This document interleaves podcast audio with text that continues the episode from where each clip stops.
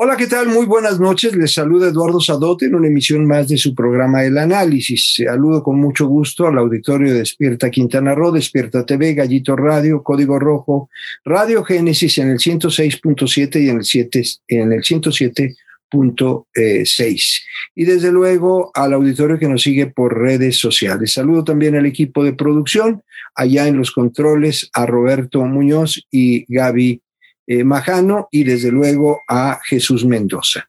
Y el día de hoy tenemos una invitada de lujo, una mujer que ha sido una estudiosa en materia de auditorías y de otros temas, que ha eh, escrito algunos artículos serios sobre investigación y que además es una mujer muy reconocida, es, ella es licenciada en contaduría y desde luego ha tenido diplomados en materia de cabildeo y producción jurídica, en manejo de crisis y negociación y diplomado hacia un nuevo liderazgo de las mujeres políticas en el Distrito Federal y desde luego diplomado, diplomado, diplomada en debate nacional.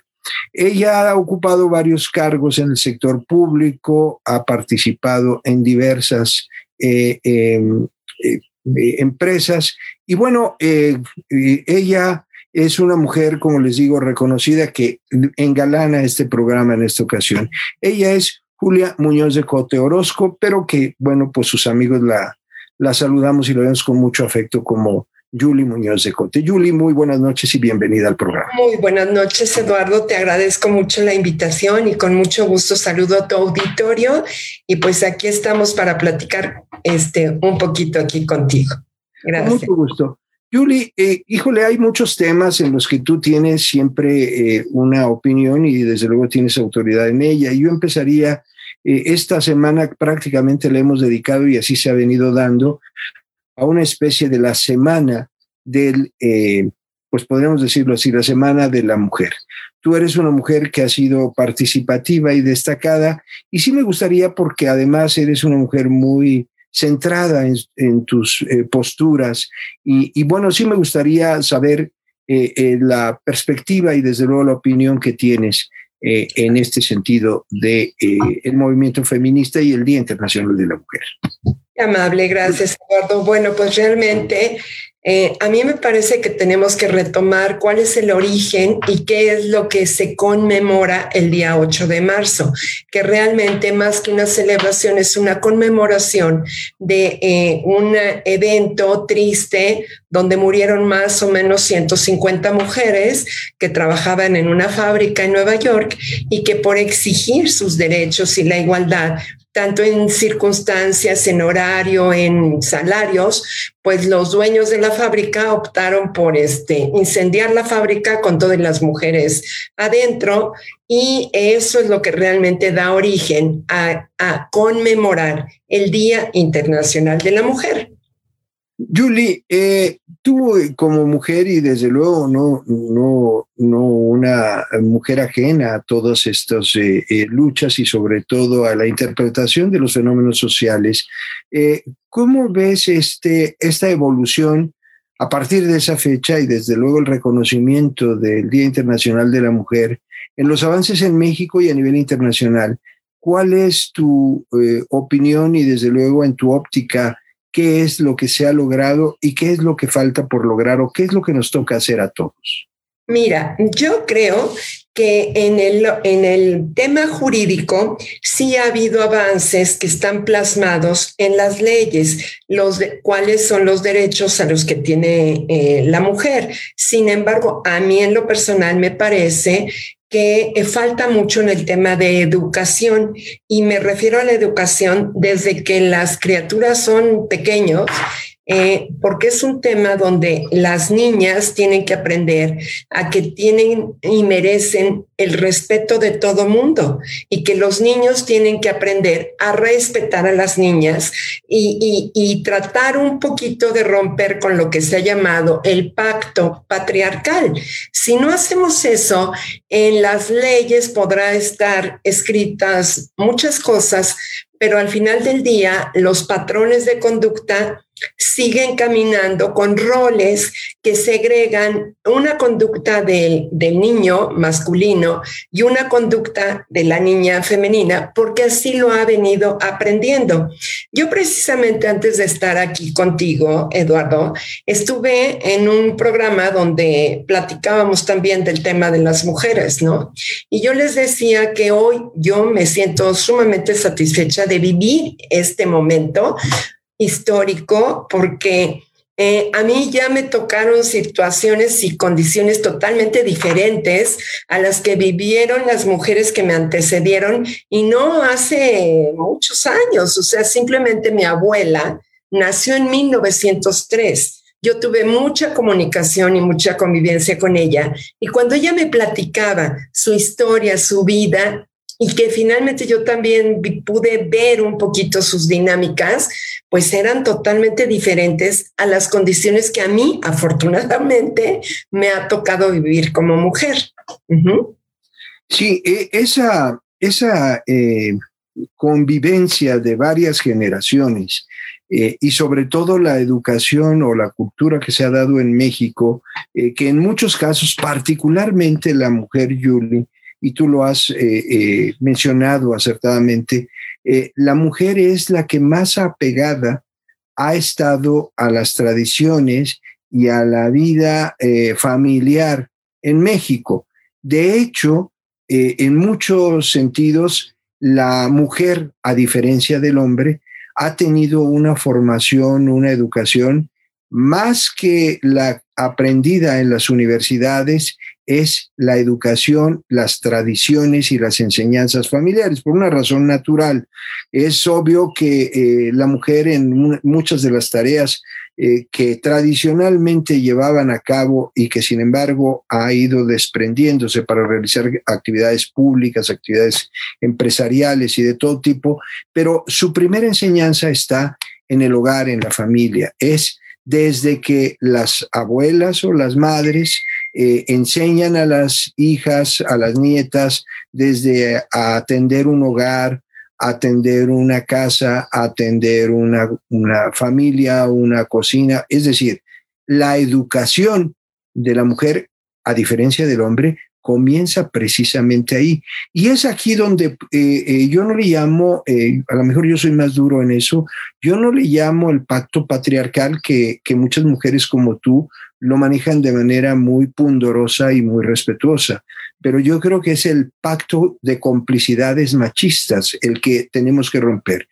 Cuando hablamos de ese pacto eh, eh, paternal o eh, paternalista, estamos hablando en el fondo las complicidades entre los hombres, las complicidades machistas, el guardar silencio ante el comentario o la actitud machista del padre, del hombre hacia la mujer e incluso lo fomentamos y nos burlamos. ¿Cuántas veces eh, vemos que hombres platicando, jugando dominó o estando tomando la copa y de pronto toman la llamada de la esposa y la primer crítica de los hombres es, ya te manda la vieja, ya te está, eres un mandilón, ya te tienes que ir. O sea, es parte de la cultura que erráticamente hemos venido llevando nosotros mismos. Ese pacto paternal no es un pacto paternal, es una complicidad machista que tenemos que admitir también los hombres que funciona y que lo manejamos.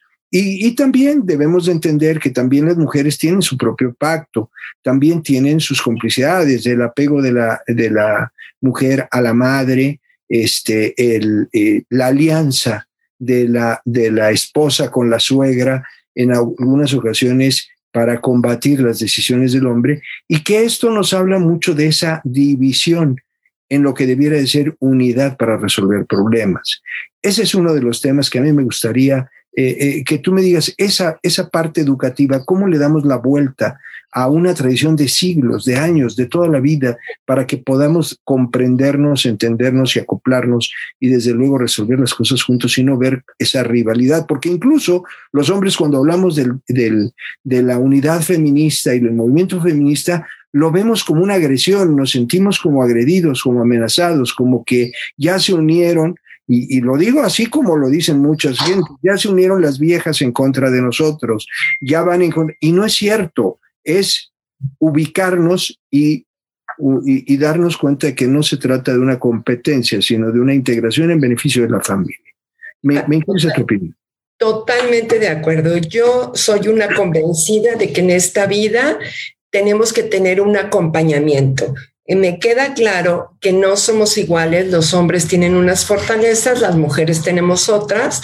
Yo soy feminista, sin embargo, no soy exacerbada en, el terreno de que quiera yo evaporar a los hombres del universo. No, al contrario, a mí sí me gusta mucho trabajar con hombres, tengo muchas amigas, porque yo creo que somos eh, eh, individuos que nos complementamos. Simple y sencillamente tenemos que aprender, y vuelvo al tema, al respeto y a la educación que tiene que ser desde chicos, tiene que ser en las universidades, tiene que ser en todo los momentos y en todos los ámbitos donde uno, uno se mueve. Porque también mm, eh, yo creo que hoy está exacerbado el tema de lo que se dice feminismo, este, porque también han irrumpido ahí algunos grupos que violentan el, el espíritu original de las luchas feministas, que es la igualdad de derechos y la igualdad de condiciones económicas y de vida, ¿sí?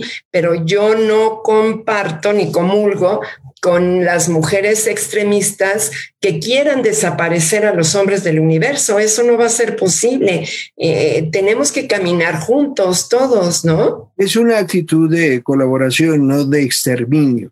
Si me permite, vamos a un corte. Estamos platicando con eh, Julie Muñoz de Cote, quien es una eh, mujer que ha sido una mujer luchadora y que conoce desde luego los temas feministas desde una óptica diferente, desde, la óptica de la profesional en, en México. Vamos a un corte y regresamos. Regresamos aquí a su programa El Análisis. Estamos platicando con Julie Muñoz de Cote, quien es una mujer con una formación profesional muy interesante porque nos está dando luces sobre algunos temas. Julie eh, Muñoz de Cote, eh, el tema eh, de la mujer y la participación en la mujer en la vida productiva del país eh, nos lleva, antes de pasar a otros temas, a una eh, conclusión que quisiera que tú nos compartieras o que nos ayudes a entenderlo así.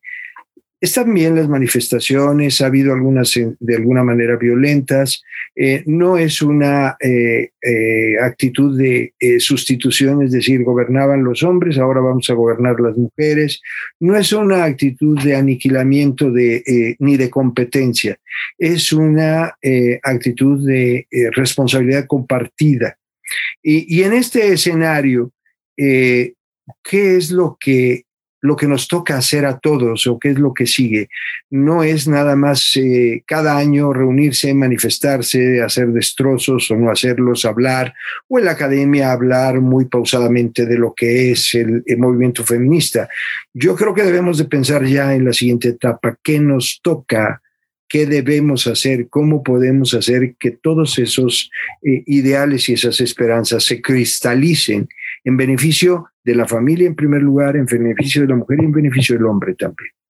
Yo, yo estoy convencida de que lo que tenemos que hacer es cambiar los paradigmas. Yo, eh, por ejemplo, yo soy madre de tres hijos, dos hombres y una mujer, y, vuelvo al tema de la educación. O sea, como una, como una madre forma a sus hijos, ellos van a actuar en consecuencia y replican los hábitos que vivieron en la casa. Entonces, yo creo que hoy en día lo que tenemos que hacer es impulsar el cambio de paradigmas. Eh, un matrimonio hoy en día, y lo vemos mucho, eh, no nada más la mujer atiende la casa como anteriormente se hacía. Hoy el hombre está muy involucrado también, o a lo mejor en algunos casos, pero yo creo que sí vamos este, rompiendo esos paradigmas y vamos poco a poco enseñando a nuestra gente en que tenemos que actuar de manera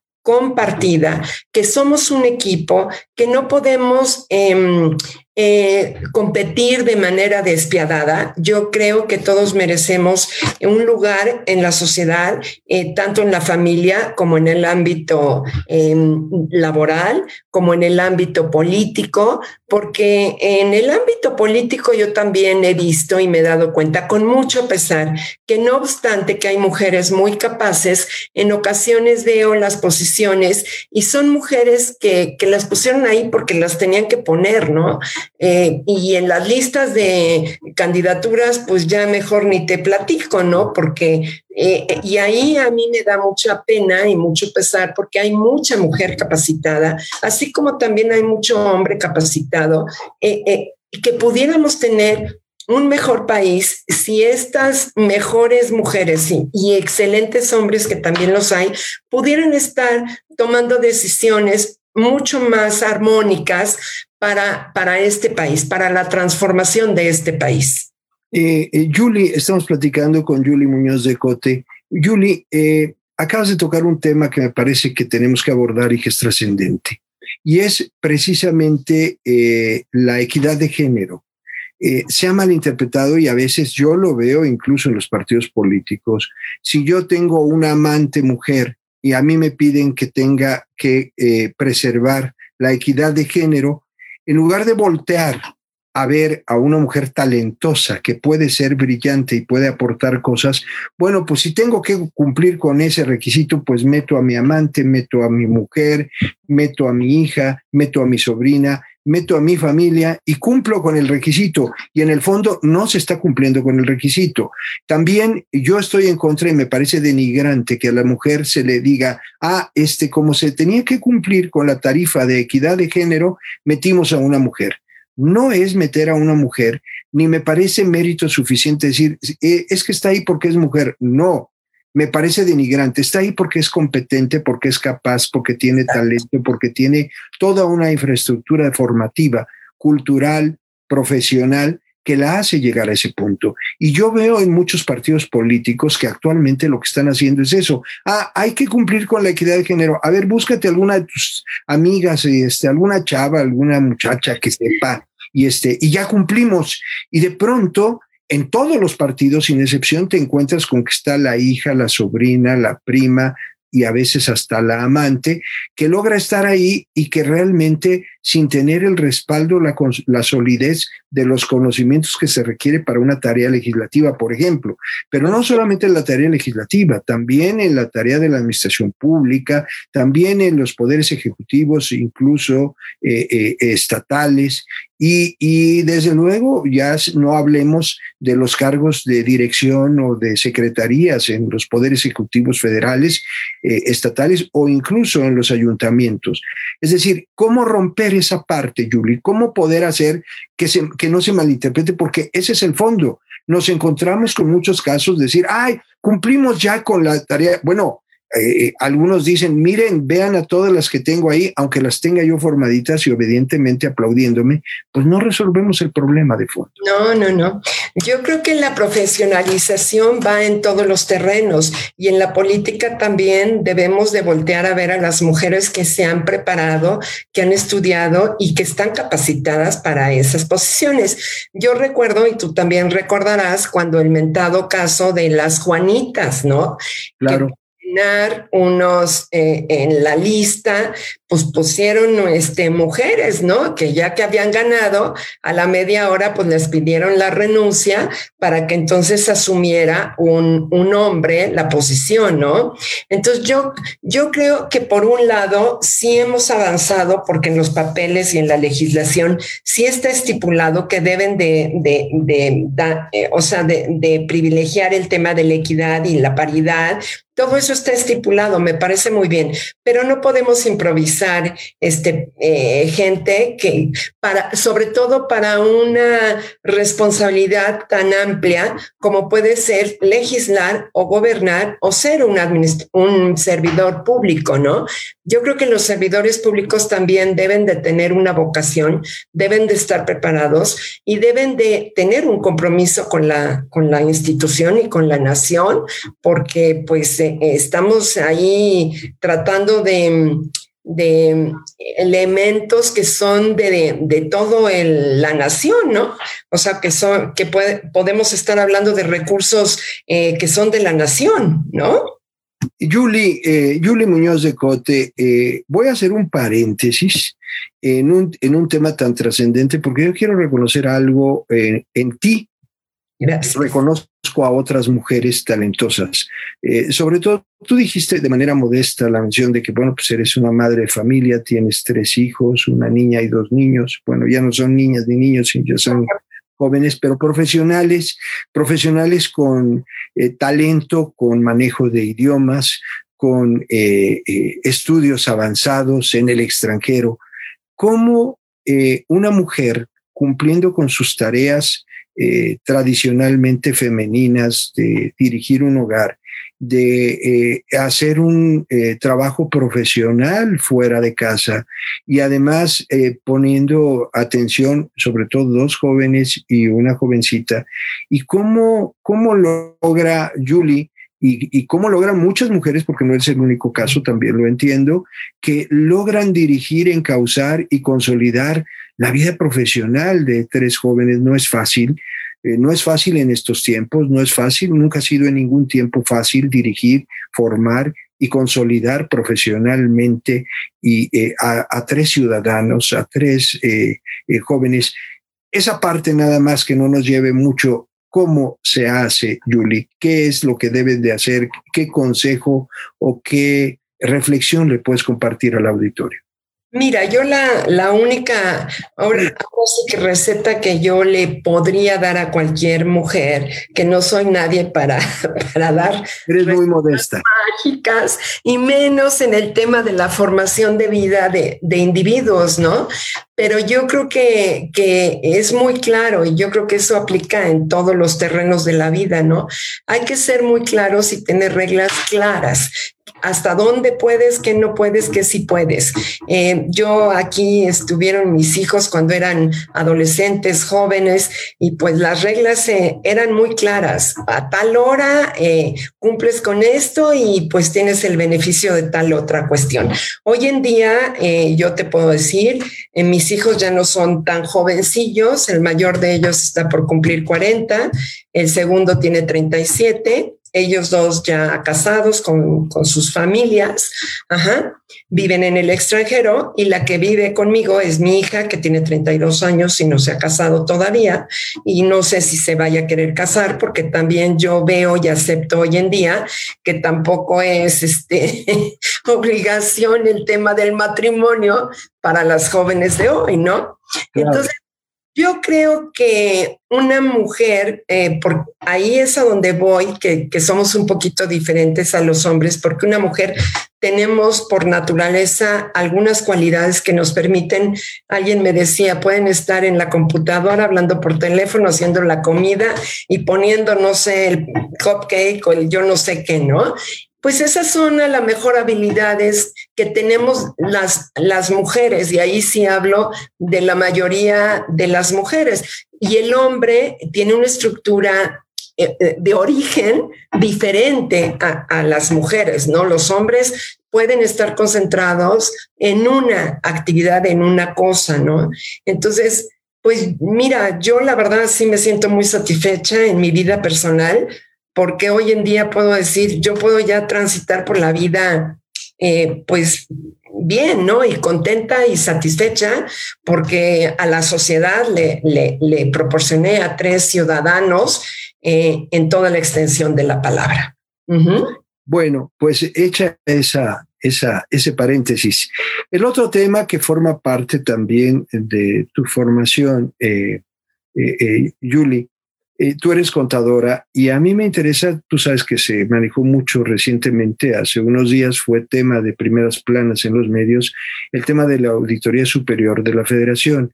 Y en ese tema, como eh, auditora, como contadora, como profesional, me interesa mucho eh, destacar y conocer la importancia de los organismos de auditoría o de control y vigilancia por parte del gobierno colocados en una categoría de organismos autónomos. ¿Cuál es tu opinión al respecto, Julie? Fíjate que en el tema de lo que sucedió con la Auditoría Superior de la Federación, pues es un tema muy penoso, no solamente para los que somos contadores y trabajamos en órganos internos de control.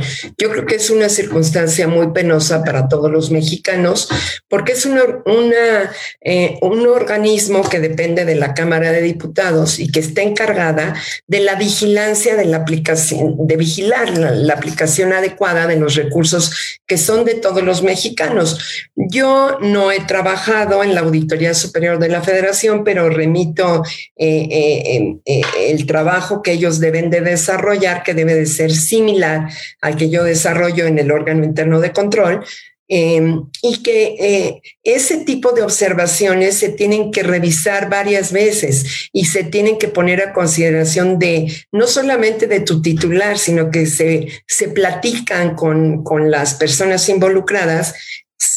Exacto. y, finalmente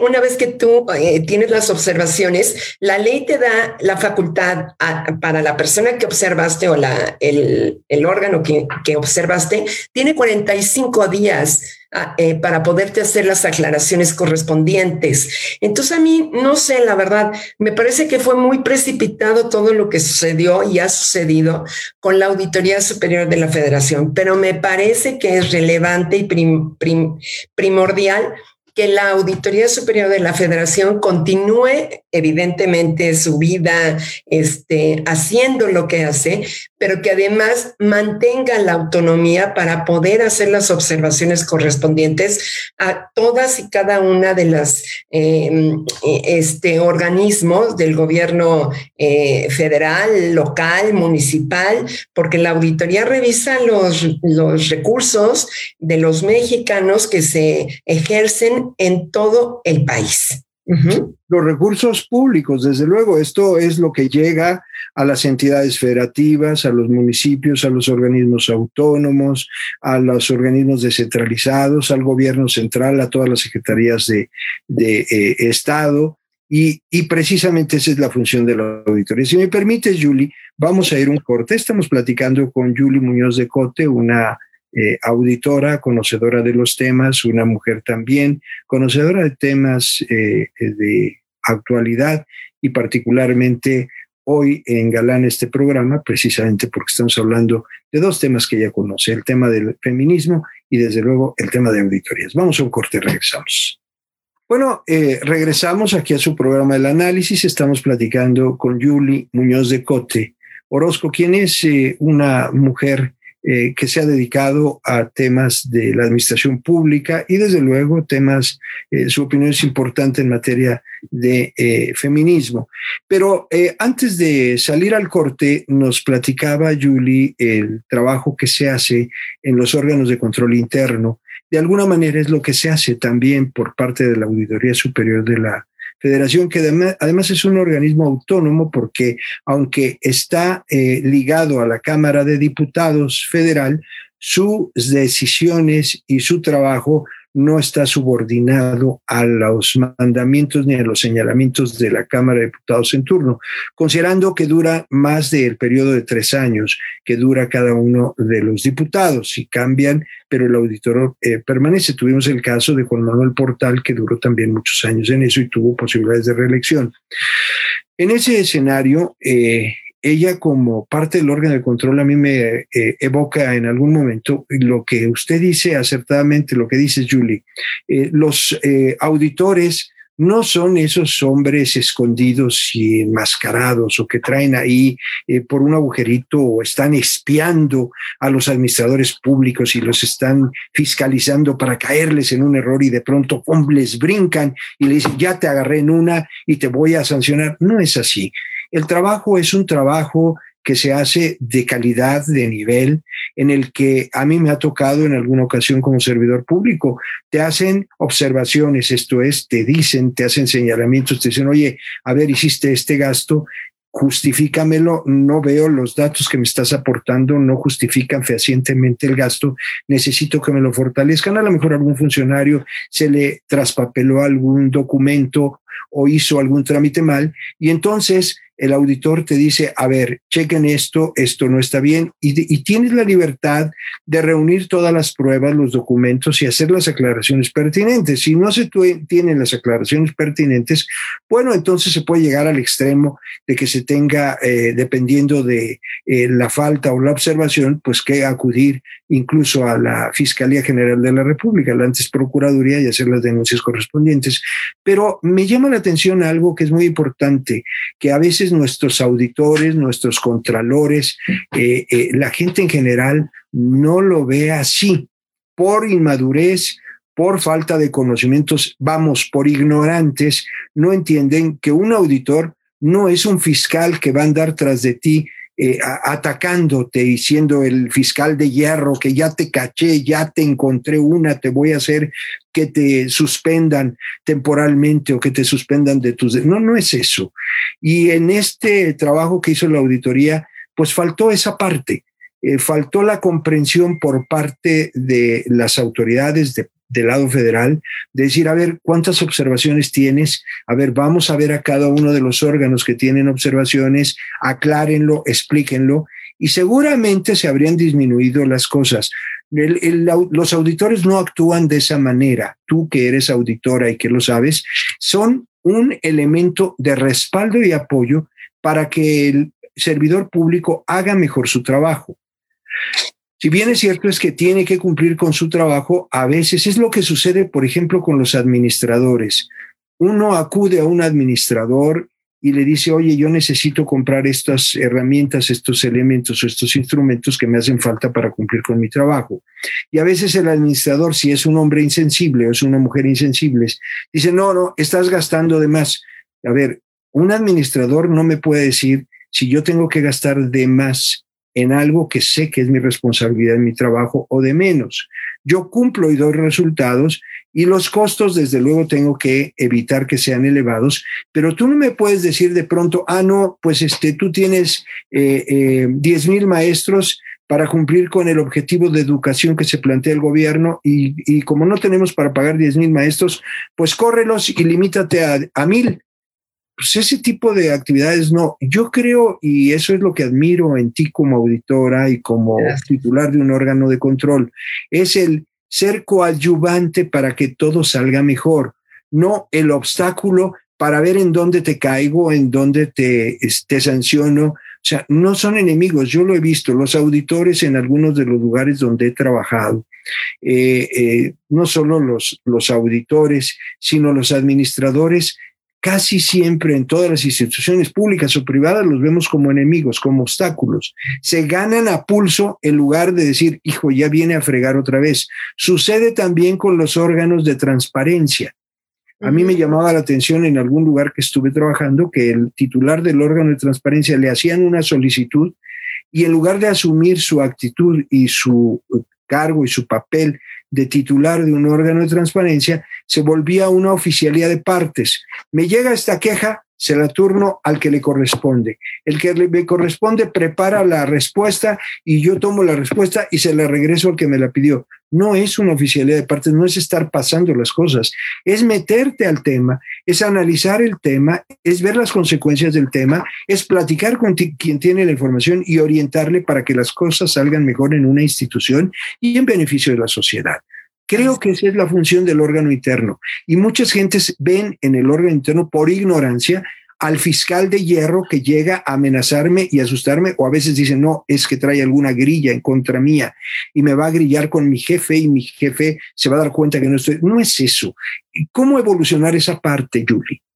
Yo creo, Eduardo, que, que también el oficio de auditor, de contador, se ha transformado, porque anteriormente los contadores y los auditores así eran, como tú los estás exponiendo, ¿no? O sea, eran rudos, duros y trataban de llegar a sancionar a quien se ponía enfrente, ¿no? Yo creo que esta tónica ha ido cambiando. Eso no quiere decir que uno sea, este, que no vea, ¿no? Hay una, una normatividad y por principio de cuentas, uno como auditor tiene que apegarse a esa normatividad y todo lo que vaya uno a revisar, hay un procedimiento para poderlo ejecutar. ¿Me explico? Podemos ir a revisar las adquisiciones, podemos ir a, a revisar la nómina, podemos ir a revisar los impuestos, podemos ir a revisar todo el inventario, pero hay una normatividad y nuestro trabajo, por, por principio de cuenta, tiene que estar regido y tiene que estar amparado en la normatividad. Además de que como servidor público tenemos un código de ética que implica que tenemos que ser éticos en todo nuestro trabajo, ¿no?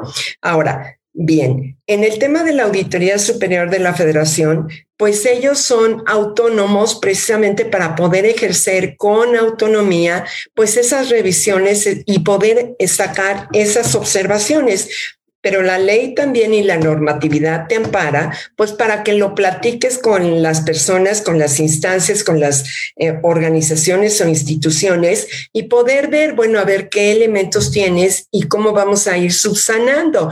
Yo no que puedo creer que, que, lo que sucedió en la Auditoría Superior de la Federación haya sido sin que, porque trabajan ahí más de tres mil personas ¿eh? y tienen auditores de primera línea. Entonces yo no puedo creer que esto haya sido porque no vieron, porque no revisaron. De hecho, ayer o antier, si mal no recuerdo, el maestro Caso, que es el auditor especial que firmó este, eh, eh, que se desdijo del tema de la observación que habían visto, pues él eh, eh, ratificó su posición y dijo, no, bueno, la metodología estuvo bien hecha, entonces es, un es una cuestión en donde van a tener que empatar los puntos de vista de la Secretaría de Hacienda ajá, con la Auditoría Superior de la Federación. Definitivamente yo, mi forma de ser y mi, mi visión de la auditoría, eh, yo no concibo con que seamos unos enemigos frontales, sino que tenemos que ir eh, como acompañamiento con los servidores públicos, porque a lo mejor alguien, algún servidor público, pues le faltó poner un papel o, alguna cuestión, y eso es lo que tenemos que, que ver antes de cualquier escándalo mayor. ¿Me explico? Ahora bien, tanto los servidores públicos eh, eh, que trabajen en administración o en cualquier otra área, o nosotros los em, que estamos en un órgano interno de control, somos servidores públicos. Nos pagan con los impuestos de todos los mexicanos. Y lo primero que tenemos que tener todos es eh, una vocación de servicio y cuidar los recursos de todos los mexicanos. Eso por principio de cuentas, ¿no? A mí, a mí me parece muy importante lo que dice Julie, porque eh, no es el, el, auditor, no es el fiscal de hierro, intransigente, intolerante, que de pronto se siente eh, investido con el manto de la pureza y que se siente la encarnación de la lucha anticorrupción sino que es un individuo que obviamente va a conocer, conoce las entrañas, sabe, y que obviamente buscará y encontrará cosas, eh, señalará faltas. Eh, antes de pasarlo a la siguiente etapa, a mí me parece que en el caso de la auditoría hubo alguien que no hizo su chamba, hubo alguien que no hizo su tarea, que no se sentó con tiempo a platicar o que si lo hicieron no les importó. Eh, lo fueron omisos en ese sentido y de pronto les estallan las cosas en la cara. Eh, yo no sabía de la ratificación por parte del eh, auditor Caso, pero esto evidencia que, bueno, pues hay una... Hay un trabajo profesional, además, sobre todo, es, yo lo veo desde otro punto de vista, tú como contadora y, experta en auditorías, pues tienes un prestigio atrás de ti que, que te ha alimentado, que te ha dado eh, una forma. Y, el de pronto decir, me equivoqué en todo lo que hice, pues entonces es como echar por tierra, agarrar el, prestigio como si fuera un papel eh, basura, lo aprietas, lo tiras a la basura, pues el prestigio, o sea, un auditor no puede eh, hacer arrugar todo toda una vida de trabajo, porque es el caso del auditor, toda una vida de trabajo y de esfuerzo para que de pronto diga, ah, me equivoqué y me equivoqué en muchos números, eso es, es muy difícil. Yo creo que nos hace falta preparación a los servidores públicos, a los mexicanos, para entender cuál es el papel del auditor. Incluso en el sector privado, tú que tienes experiencia en todos los ámbitos, eh, Julie eh, Muñoz de Cote, yo creo que en el sector privado también se, se, vive ese fenómeno que es un tema cultural. Cuando un empresario decide voy a hacerle una auditoría a mi empresa, todos los trabajadores o los responsables de la administración tiemblan y creen que, ay, este, me van a regañar, me van a correr, me van a señalar. No, te van a ayudar a hacer mejor tu trabajo, a optimizar los recursos, a no despilfarrarlos, a no gastarlos inútilmente. Y eso eh, contribuye a la formación de la empresa.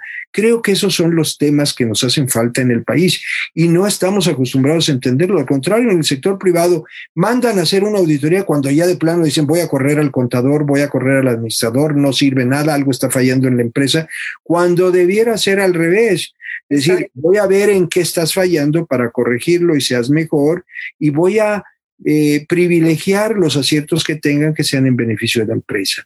A mí me parece, y ya que le entramos al tema, eh, eh, Julie Muñoz de Cote, el tema de los contadores y de los auditores es un tema escabroso y es un tema, como dijeran mis, mis abuelos, peliagudo, porque es un tema que no es fácil de entender de asimilar y de comprender sin sentirse acusado, porque eso es lo primero. Cuando te llega, yo, he visto auditorías, yo he participado eh, eh, en auditorías, no que yo haga, sino que lleguen a hacerme, y yo veo a mis eh, empleados asustados y, o a mis colaboradores asustados diciendo, oiga, es que, ¿qué va a pasar? A ver, a ver, tranquilos, no vienen a meter preso a nadie ni tratan de nada, van, nos van a ayudar a ver que estemos haciendo bien las cosas, nos van a señalar dónde nos estamos equivocando y vamos a corregir y punto. Pero no somos ni unos delincuentes, ni unos corruptos, ni estamos haciendo cochinadas. Posiblemente cometamos errores, pero de eso a ser un delincuente y a cometer faltas y voluntarias o, tener omisiones no significa que seamos. Y yo creo que es por ahí por donde debemos de caminar, Julia. Así es. Yo creo que también es un tema de comunicación con la sociedad para que comprendan cuál es, cuál es el trabajo del auditor y de un órgano interno de control. Perfecto. Julie, ¿alguna cosa que quieras agregar? El tiempo se nos ha agotado, pero son temas eh, que, para abrir boca, como dicen por ahí, y son dos temas que, que me dieron la oportunidad de tenerte en el programa, Julie, y, que desde luego te agradezco mucho esta oportunidad. ¿Alguna conclusión que quieras agregar? Al contrario, Eduardo, yo te agradezco mucho. Yo creo que este, este tipo de programas como el que tú tienes sirven para comunicarnos con la sociedad y que comprendan y que escuchen de viva voz de un servidor público cuál es la ruta que hay que seguir y que, y que todos somos responsables de lo que sucede en nuestro país, tanto en los tres temas que pudimos tocar, pues todos somos responsables y que tenemos que comprometernos con nuestro país y que tenemos que sacar todo adelante este, por el bien de, nuestro, de nuestra familia, de nuestros hijos y de todos los mexicanos. Yo te agradezco mucho que me hayas dado esta oportunidad. Ha sido un gusto enorme. Al contrario, Julie, yo te agradezco mucho y tendremos oportunidad de seguir platicando de otros temas. Te invito a despedir el, el programa. Muchas gracias, Julie. Julie, Muñoz de Cote. Bien, y al auditorio Despierta TV, Despierta Quintana Roo, Gallito Radio, Código Rojo, desde luego al auditorio de eh, Radio Génesis en el 106.7 y en el 107.6 y eh, al auditorio que nos eh, ve por redes sociales o nos escucha por redes sociales y quienes están en la radio, les agradezco siempre el favor de su atención y eh, en los controles, eh, muchas gracias a Roberto Muñoz y a eh, Gabriela y, y, desde luego a Jesús Mendoza. Y bueno, pues a usted que nos escucha del otro lado de la radio y usted que nos ve del otro lado de su pantalla, le recuerdo que tenemos una cita el día de mañana para tratar temas de la semana. Y bueno, pues lo esperamos. Soy Eduardo Sadot. Nos vemos en la próxima emisión. Hasta pronto.